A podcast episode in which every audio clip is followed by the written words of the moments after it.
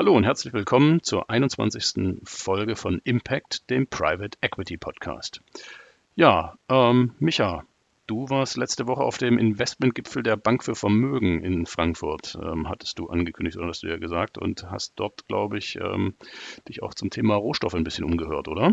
Genau, Chris. Also da war unter anderem, also verschiedene Fondsmanager, ähm, die halt ihre Fonds auch vorgestellt haben. Teilweise halt nicht die klassisch großen Fondsgesellschaften, die man so kennt.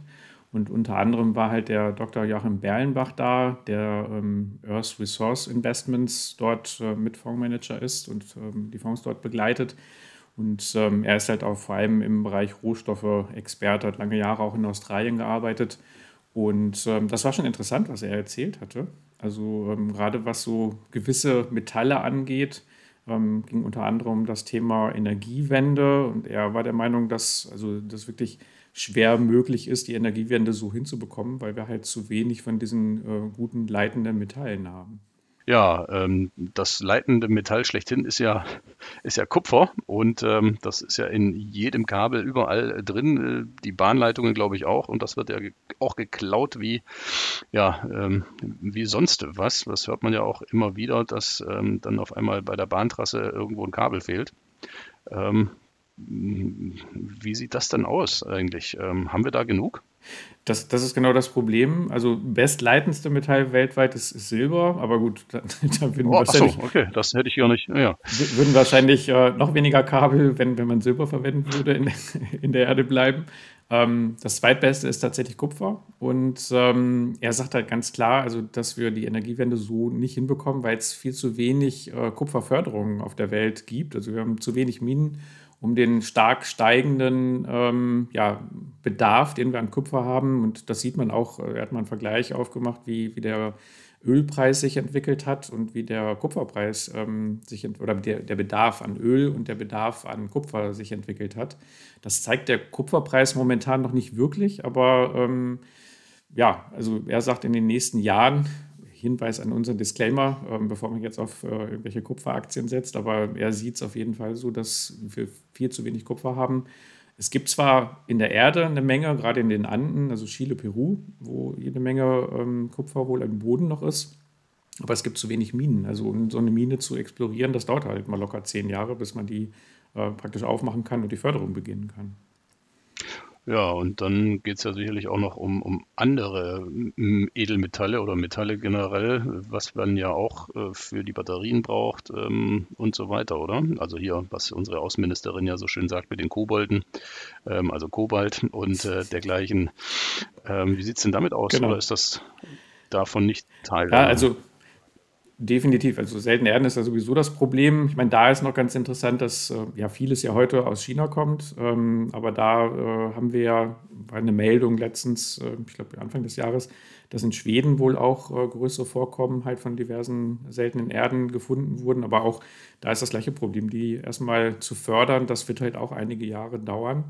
Und ähm, Thema Gold, äh, sagte er auch. Also er sieht den Goldpreis in den nächsten Jahren, also durchaus, wir sind jetzt gerade bei 2000 Dollar ungefähr, ähm, durchaus auch bei 3000 Dollar. Gut, Rohstoffexperten sind natürlich immer bullisch für, für die einzelnen äh, Metalle, wo sie unterwegs sind. Das ist normal, Aber ja. Ich, genau, ich muss man immer so ein bisschen ähm, eingeschränkt äh, beurteilen. Aber ja, man muss sich da sicherlich mal sein Bild machen. Aber die Nachfrage definitiv ähm, wird auf jeden Fall steigen. Ähm, gerade weil wir halt in vielen Technologien diese Metalle einfach benötigen. Ja, ich meine, der Goldpreis ist äh, dieses Jahr, glaube ich, so 10, 10 12 Prozent schon gemacht. Also mh, gut, vielleicht auch ein bisschen wieder durch die Ukraine-Geschichte und so weiter, aber ich glaube, da haben sich die Experten auch mehr davon erhofft. Aber grundsätzlich ist es ja so, dass auch Gold ja eigentlich in jedes diversifizierte Depot ja reingehört. Und da sind sicher, ich bin ja kein Experte, da bist du ja mehr auf der Seite, aber ähm, da spricht man ja von einer Beimischung so von 5 bis 10 Prozent im Depot, glaube ich, von Gold, oder? Ist richtig, genau. Also würde ich auch immer physisch machen, ähm, wenn möglich, weil die ganzen ETCs, also hätten ja theoretisch Anspruch auf eine Auslieferung von Gold. In meinen Augen, da gibt es auch Studien drüber, also wenn jeder, der ein Gold-ETF äh, oder ETC besitzt, äh, sagen würde, bitte, dann liefer das jetzt aus und das alle am besten noch gleichzeitig, das wird halt nicht funktionieren, weil so viel Gold haben wir gar nicht auf der Welt. Ähm, und insofern, ja, muss man sicherlich schauen, also Krisenmetall definitiv. Ähm, immer wenn es zu Krisen auf der Welt kommt, dann ähm, versuchen die Leute natürlich in, in Sicherheit zu gehen. Das kann Gold sicherlich als Beimischung, bin ich bei dir, 5 bis 10 Prozent ähm, idealerweise physisch dann auch liefern. Du hast gerade die drei Buchstaben ETC erwähnt, nur für die Hörer, die denen die drei Buchstaben nichts aussagen. Also letztendlich, man kann Gold auch ähm, ja quasi als ETF kaufen, nur in dem Moment, wo man ein Gold-ETF heißt, dann nennt man das Ganze nicht mehr ETF, sondern dann ist es ein ETC. Das nur so beiläufig mal kurz reingeschossen. Genau. Und ähm, C, steht, C steht für Commodities. Commodities genau. Ja, genau. Ja. Ganz genau. Richtig. Ja, und ähm, ja, zum Thema Mining ähm, haben wir doch jetzt, äh, glaube ich, noch ähm, interessante Interviewgäste, oder? Genau, und zwar haben wir heute zu Gast, ähm, also werde ich äh, Interview führen mit äh, den Jungs von Typer Solutions mega spannendes Unternehmen, die im MIG 17, also im aktuellen MIG-Fonds, der noch bis Jahresende gezeichnet werden kann, ähm, auch enthalten sind. Ich glaube, der Fonds hat irgendwie 7 oder 8 Prozent äh, Unternehmensanteile. Und ähm, ja, da sind die Jungs da dabei, die ganze Branche der nicht nur im Mining-Bereich, sondern auch in anderen Branchen, inzwischen Logistik, ähm, die äh, Branchen zu digitalisieren.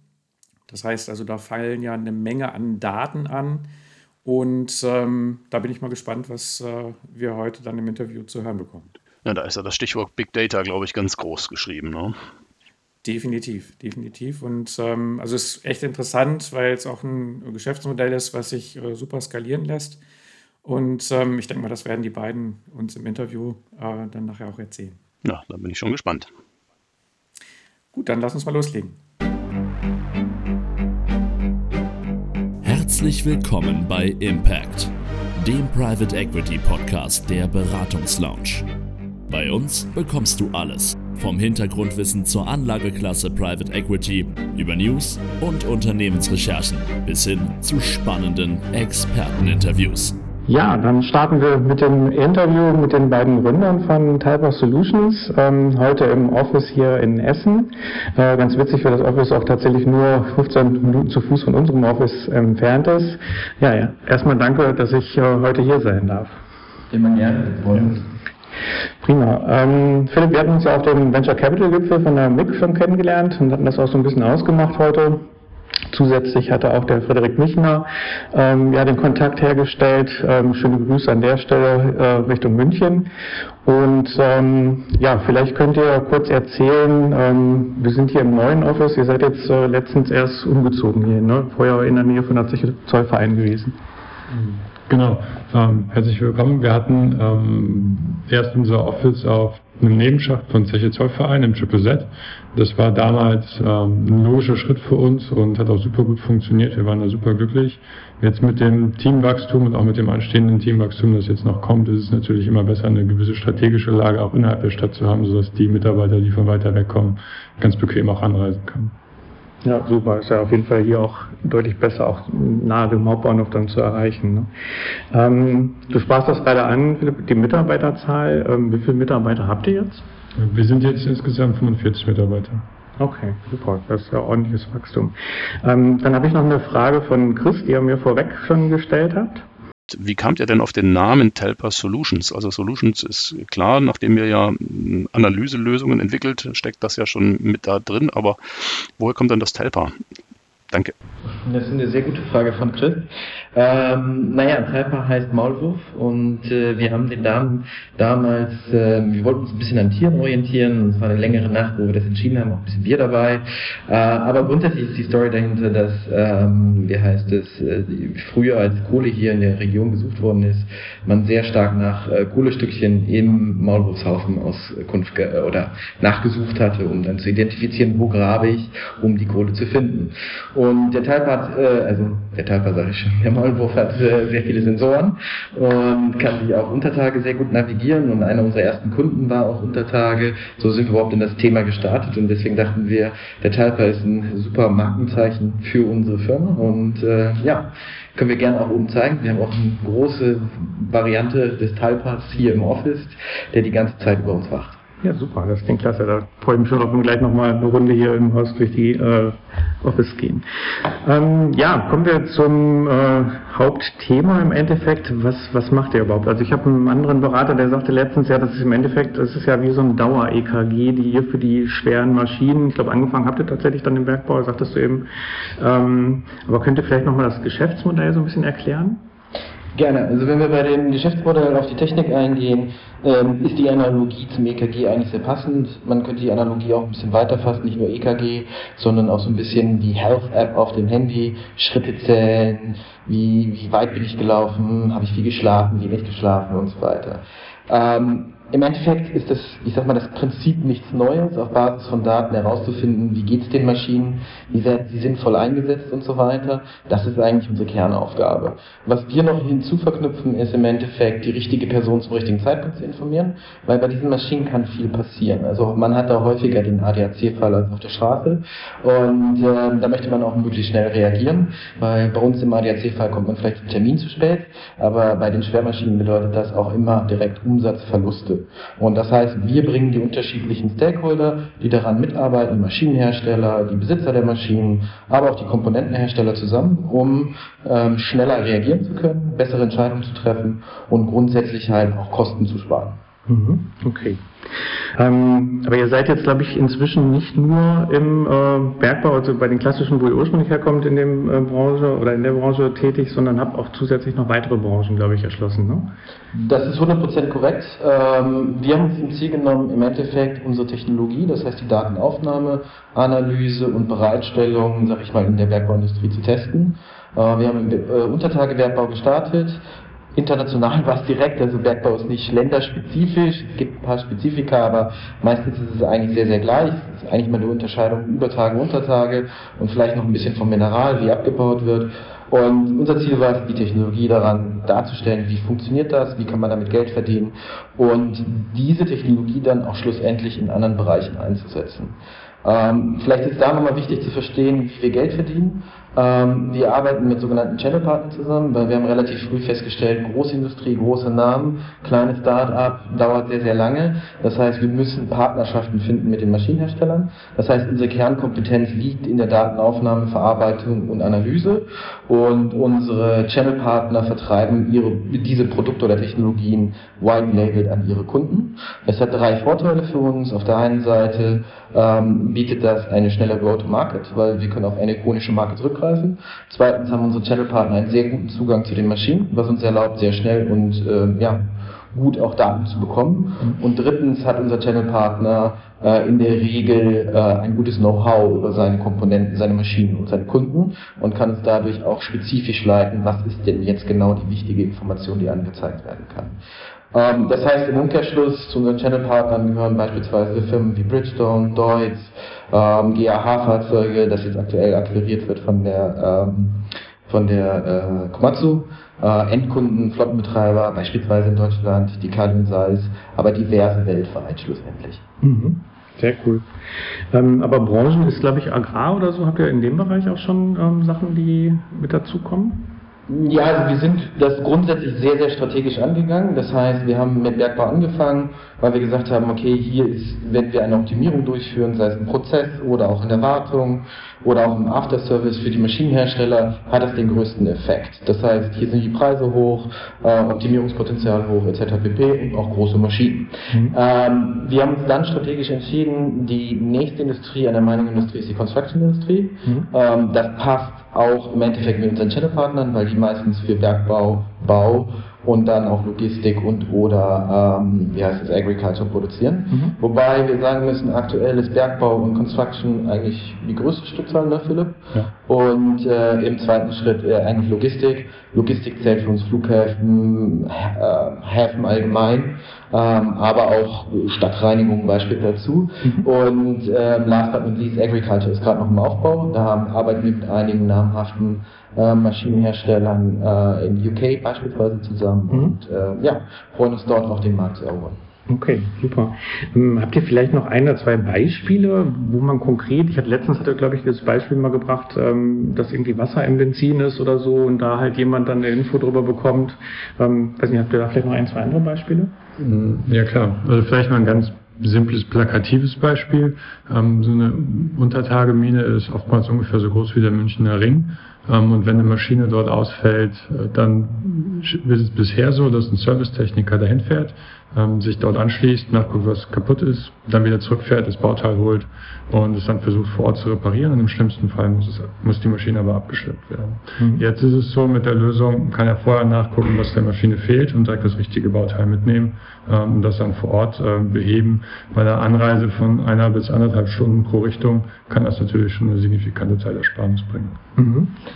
Also was wir sonst noch machen, das sind äh, gewisse Vorhersagen ähm, über gewisse Bauteile, wie ist ihr Status, wie verhält sich das, wann muss ich einen Öl-Change durchführen, wann muss ich äh, Lubrication, also Fettung von den Maschinen durchführen, Filter wechseln. Ähm, die Kombination oder die Information wird so weit gegangen, dass man auch weiß, was man einkaufen muss. Also das heißt auch Verknüpfung hin zu anderen Webshops seitens der Maschinenhersteller, ähm, auch Erklärungen, um Do-it-yourself äh, durchzuführen. Ähm, zusätzlich operationell geben wir Informationen beispielsweise über Overspeeding.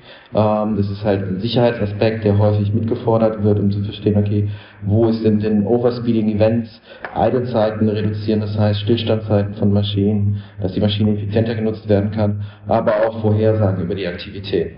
Weil alles funktioniert und das ist eigentlich eine unserer Kernbasisanalysen sind die Aktivitätserkennung. Wir machen ein digitales Abbild der Maschine und des Prozesses, das heißt der gesamten Flotte, wie sie miteinander interagieren, um dann wirklich auch zu erkennen, okay, wo sind Optimierungspotenziale und wie wirkt diese Aktivität schlussendlich auf die Nutzung der Maschine, sprich auch die Lebensdauer der Maschine. Mhm. Ja, ist echt spannend. Ähm, die MIG-Fonds sind ja 2002 oder Ende 2022 bei euch ähm, mit anderen Investoren halt wie Bosch Ventures oder HDI ähm, bei euch mit eingestiegen. Ähm, soweit ich mich erinnern kann, war es glaube ich damals so, dass ihr irgendwie 800 Maschinen, glaube ich, ähm, mit eurer mit den Tools ausgestattet habt. Ähm, und Ziel war glaube ich bis Ende dieses Jahres 3000 Maschinen irgendwie zu erreichen. Könnt ihr mir da sagen, wo ihr aktuell liegt? sehr, sehr gut. Wir werden wahrscheinlich Ende des Jahres ähm, ja, ein wesentlich mehr als 3000 erreichen. Wesentlich, wesentlich mehr. ähm, das ist eigentlich eine ganz gute Stellung, in der wir uns aktuell befinden. Auch wenn wir noch ein bisschen äh, Post-Corona-Herausforderungen hatten, sage ich mal, mit Hardware. Aber grundsätzlich ist das eigentlich eine gute Ausstellung von dort, wie wir uns weiter bewegen können. Das heißt, wir haben gute Arbeit geleistet. Äh, wir haben viele neue Kunden für unsere Produkte begeistern können und äh, freuen uns da jetzt auch kurzfristig viele Maschinen, noch mehr Daten und Insights zu produzieren. Okay, cool. Ja, das geht schon so ein bisschen in Richtung nächste Frage, eigentlich dann schon mit beantwortet, ähm, weil ich folge euch auch auf LinkedIn und äh, da sieht man ja, dass äh, Mitarbeiter oder ihr selbst dann auch laufend immer irgendwo in der Weltgeschichte, sei es in den USA oder in äh, ähm, Australien, habe ich letztens gesehen, hatte glaube ich auch auf einer Messe ne, unterwegs seid. Und ähm, ja, klingt ja super, wenn die äh, Resonanz dann auch entsprechend ist. Also die Resonanz ist sehr, sehr gut. Ähm, Australien hat immer auch so ein bisschen natürlich Messen besuchen, um um auch in Kontakt mit den äh, Kunden vor Ort zu kommen, auch ein bisschen das Marktgefühl zu bekommen. Das ist ganz wichtig für uns. Aber gleichzeitig haben wir die Reise auch beispielsweise genutzt, um äh, im Endeffekt äh, Interviews durchzuführen mit Kandidaten, die uns dort vor Ort vertreten, weil wir aktuell auch eine sehr starke Internationalisierungskampagne fortfahren. Wir haben es erfolgreich schon in Kanada oder Nordamerika ähm, äh, etablieren können wollen das jetzt auch in anderen Ländern, wie unter anderem auch Australien, äh, um auch nochmal den Bergbau weiter Push zu geben, weil Construction ist ganz schön mit den Maschinenzahlen im ja, kommt eigentlich sehr stark. Ich glaube, das Potenzial ist ja riesig. Irgendwie mehrere hunderttausend und Millionen Maschinen, die ihr theoretisch, sag ich mal, ausstatten könnt. Das ist ne? korrekt. Da ist doch ganz viel zu tun. Das klingt echt krass. Ansonsten haben wir auf Messen immer einen sehr guten Zulauf. Wir haben meistens irgendeine Art von Eyecatcher da stehen. Das ist ja auch gesehen, mhm. selber beim, beim MIG-Gipfel. Janik und ich hatten alle Hände voll zu tun. Ja. Ähm, und da ist eigentlich immer gut was los bei uns am Stand, was natürlich auch daran liegt, dass dann auch jemand am Stand dann ist, der sich damit auskennt und nochmal auch im tiefen Detail nochmal ein paar Sachen auch erklären kann. Ja. Aber da sagst du auch was Gutes. Also bei uns muss man im Marketing auch unterscheiden, wie viel läuft über Messen. Mhm. Es ist eine sehr persönliche Industrie auch, die Schwerindustrie. Man kennt sich, ist jetzt auch nicht riesig und man muss sich sehen und sehen lassen. Ähm, die haben halt keine Shops. Das heißt, wenn sie Maschinen ausstellen, können sie sie nur auf, auf Messen ausstellen. Ähm, das heißt, das ist schon so ein Begegnungsort. Da muss man sich sehen lassen, da muss man da sein, Gespräche führen. Ähm, das ist noch wichtiger als äh, eine großartige Webseite oder äh, die meisten Follower auf LinkedIn zu haben oder so. Also ja. da werden wirklich Geschäfte noch gemacht. Mhm. Ist ein bisschen oldschool, aber gehört auch dazu. Ja, ich kenne es so ein bisschen. Ich habe eine Zeit in München gearbeitet, die Bauma, da war im Endeffekt immer Hotel. Wichtigste Messe, wichtigste Messe ja. überhaupt. Äh, also da wird wirklich noch Geschäft gemacht. Da werden auch noch Maschinen am Stand verkauft. Also das ist noch ein bisschen, es ist noch schön, das ist noch richtig schön, es macht Spaß. Ja. Das ist auch wichtig jetzt nach Corona auch für die Industrie gewesen, einfach nochmal ins Gespräch zu kommen, sich zu sehen und sich kennenzulernen. Mhm, super. Dann könnt ihr Abschließend von meiner Seite noch ein bisschen was zu den Planungen, Ziele für nächstes Jahr. Ähm, weiß nicht, Mitarbeiter, du sagtest eben, dass ihr auch im, im Ausland halt Mitarbeiter praktisch mit, mit anstellen wollt. Ähm, Gibt es Zahlen, weiß nicht, Installationen, wie viel ihr erreichen wollt oder Wachstum? Klar, also wir wollen uns natürlich sehr stark auch weiter an den Installationen orientieren und auch viele Maschinen einbinden. Also wenn wir darüber sprechen, wir mal mit 800 gestartet, ist schon das Zehnfache natürlich mit drinne. Ähm, da müssen wir so ein bisschen variieren, was ist auch vom Personal möglich. Da ist auch ein starker Anstieg sozusagen geplant von uns, was eigentlich ein kontinuierliches Thema Hiring, Hiring, Hiring für alle Beteiligten. äh, da kommt man raus. Ähm, und äh, ja, also das sind so ein bisschen klare Ziele schon, aber ich glaube, die Zahlen bringen einen jetzt nicht so wirklich weiter. Wichtig ist, dass wir den Value schaffen, äh, unsere Umsatzziele äh, den Fokus haben und ganz klar viele Maschinen drin haben, weil ich glaube, wir lernen mehr und mehr in der heutigen Zeit, dass Daten der Key ist und äh, ja. wer die Daten hat, kann auch viel Value bringen. Mhm, super. Dann habe ich äh, noch eine Frage von Chris, die er mir mitgegeben hat, dass wir die auf jeden Fall noch stellen. Das ist eine klassische Frage, die, die eigentlich jedem Interviewpartner stellt.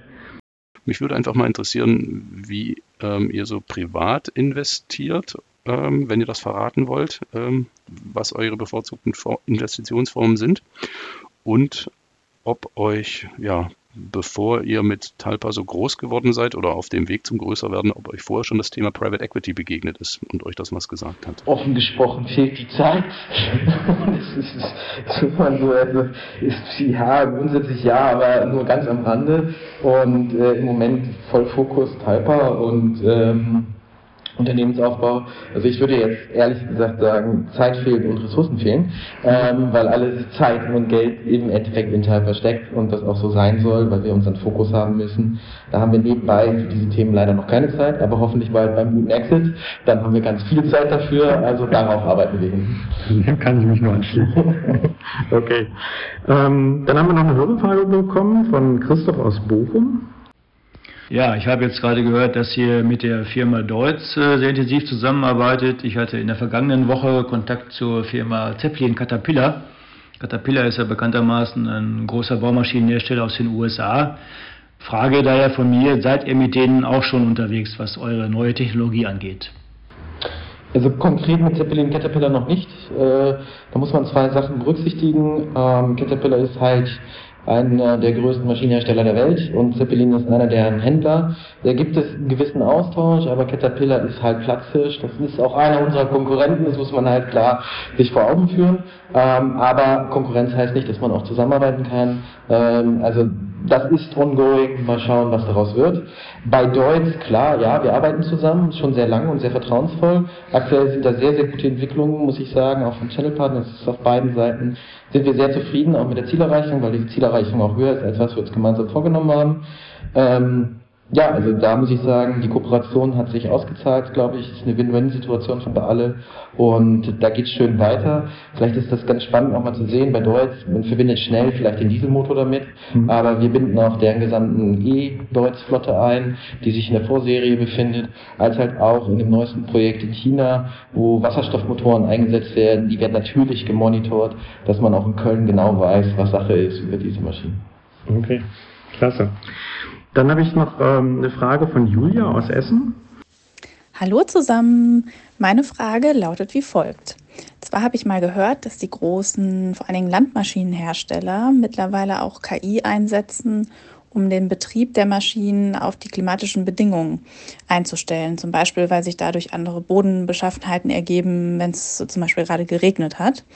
Und deswegen ist meine Frage, ist bei euch geplant auch mal eine Verbindung zwischen diesen externen Daten und den Daten, die ihr mit eurer Anwendung über die Maschine sammelt, geplant? Das äh, fände ich ganz spannend. Herzlichen Dank. Also grundsätzlich äh, verbinden wir externe Daten und Maschinendaten so oder so. Das äh, ist auf der einen Seite, dass wir die Sensordaten herausnehmen, sie beispielsweise automatisch immer schon mit den GPS-Daten verbinden, mit der Zeit verbinden, weil wir einen Timestamp dort hintersetzen, ein ganz wichtiger Faktor. Ähm, natürlich haben wir auch externe Informationsquellen noch, die hinzukommen. Ähm, das ist nicht selten so. Häufig verbinden wir uns auch zu SAP oder so, sprich ERP-Systemen. Ähm, bei der Landmaschinenindustrie ist das ein bisschen anders geartet, äh, in der Form, dass die Agriculture-Industrie schlussendlich sehr stark diese externen Daten in den Blick genommen hat, Sensordaten fast gar nicht. Okay. Und der große Unterschied besteht darin, dass Sensordaten eine sehr hohe Menge an Daten produzieren im Vergleich zu den ähm, relativ wenigen Datenpunkten, meistens auch gar nicht so hochauflösend von, sage ich mal, diesen externen Daten. Die Industrie ist in einem Wandel an dieser Stelle, also datentechnisch sind sie grundsätzlich sehr weit voraus, was die Kernmaschine, das heißt die, den Motor oder das Fahrverhalten in die Sensordaten angeht, wenig bis gar nicht was aber ein ganz wichtiger Faktor für den After Sales ist. Auch Service hat in dem Agriculture-Bereich ein ganz wichtiges Thema und eine Bedeutung bekommen, auch wenn die Flotten manchmal nicht ganz so groß sind. Das ist halt der Bauer von nebenan, der vielleicht nur zwei Maschinen hat im Vergleich zu 150 Maschinen auf einer Mine.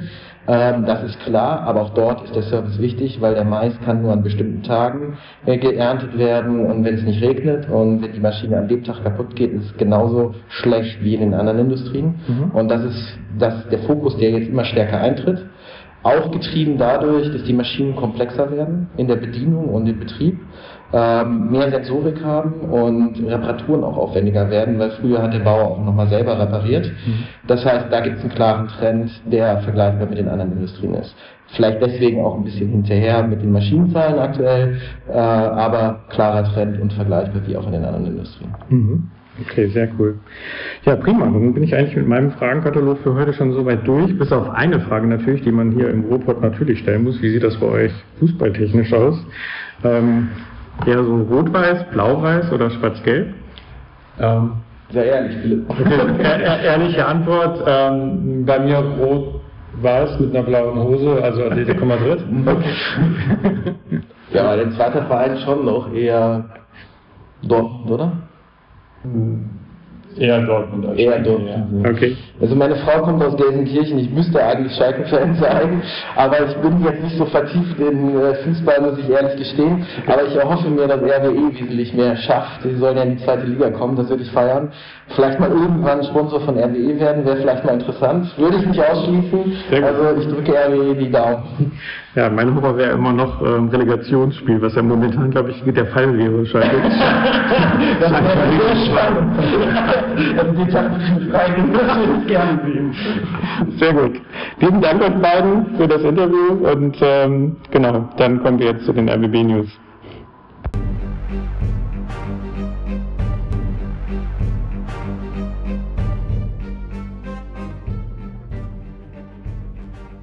Private Equity News aus den RWB Dachfonds.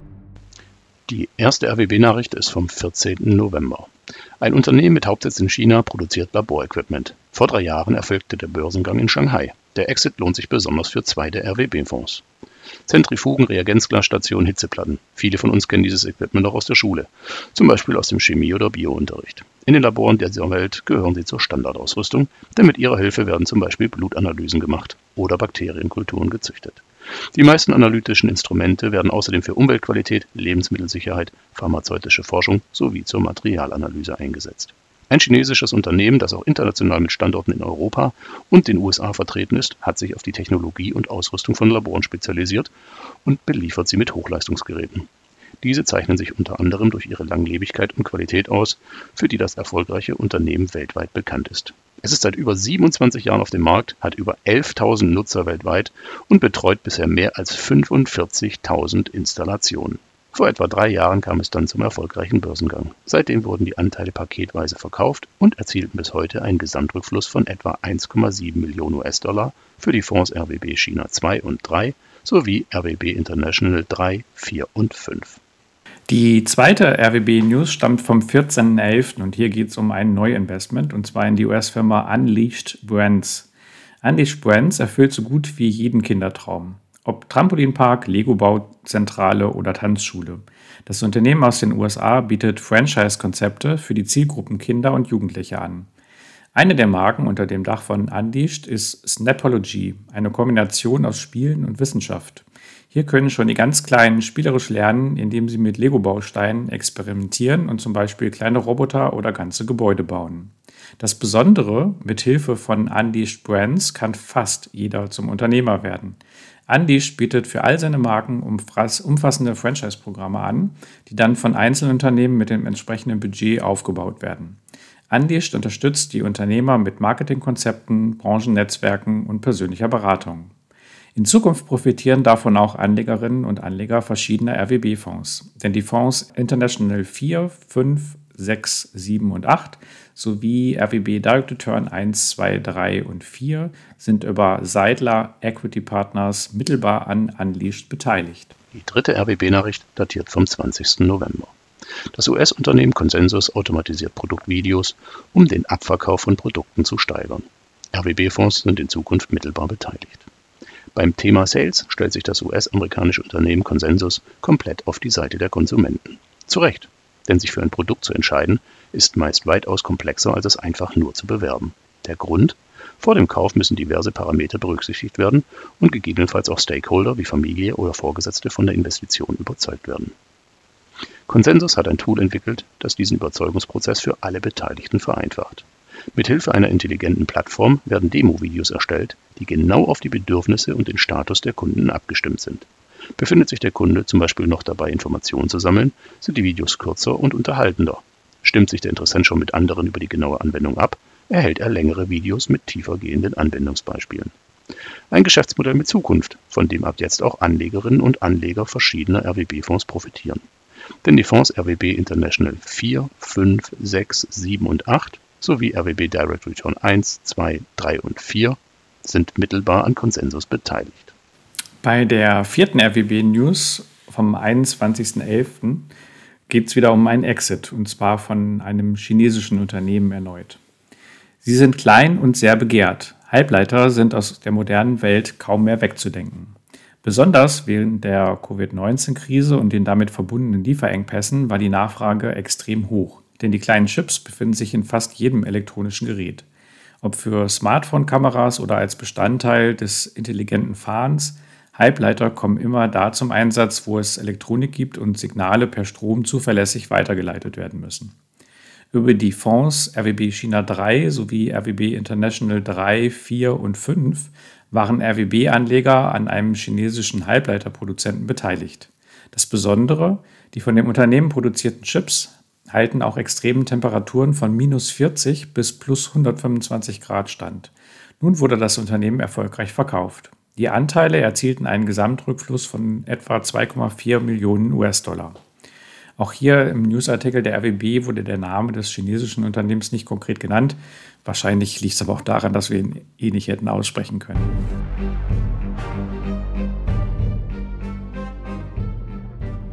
Venture Capital News aus den MIG-Fonds.